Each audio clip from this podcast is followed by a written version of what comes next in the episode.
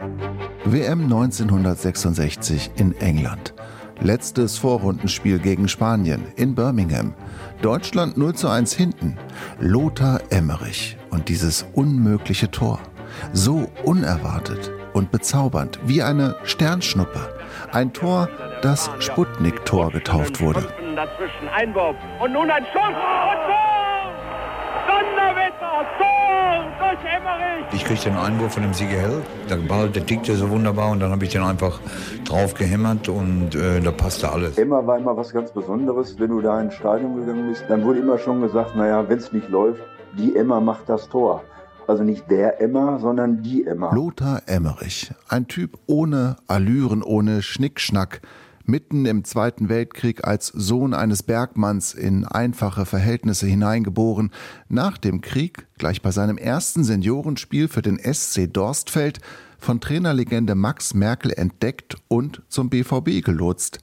Für den Durchbruch benötigte Emma fast fünf Jahre Geduld und Sigi Held, einen seelenverwandten Draufgänger im Angriff. Zur damaligen Zeit war es so, dass der Sigi Held zwar als Mittelstürmer aufgestellt worden ist, aber meistens als Linksaußen fungiert hat und ich war in der Mitte und habe dann von links und rechts die Flanken bekommen und dadurch bin ich auch Torschützenkönig geworden. Nach einem erfolgreichen Europapokalspiel in London gegen Titelverteidiger West Ham United berichteten die britischen Zeitungen erschrocken über die Geburt der Terrible Twins, der schrecklichen Zwillinge.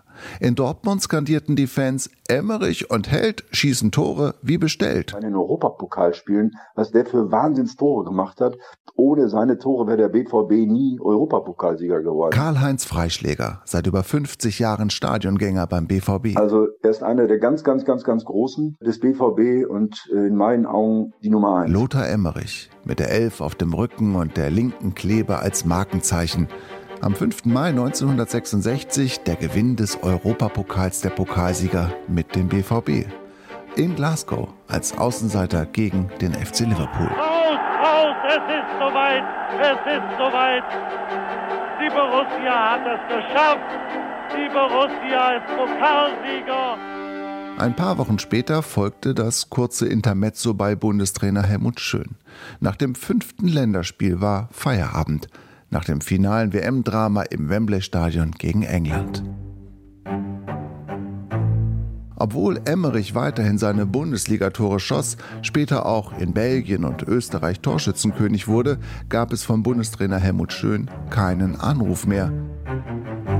Im Anschluss an seine Profikarriere scheiterte Emmerich zwar als Trainer, fand aber als Kanalinspektor und später als Fanbeauftragter des BVB auch im bürgerlichen Leben sein Auskommen. Am 13. August 2003 erlag er schließlich in einer Lungenklinik im Sauerland einem Krebsleiden. Emmerich wurde nur 61 Jahre alt.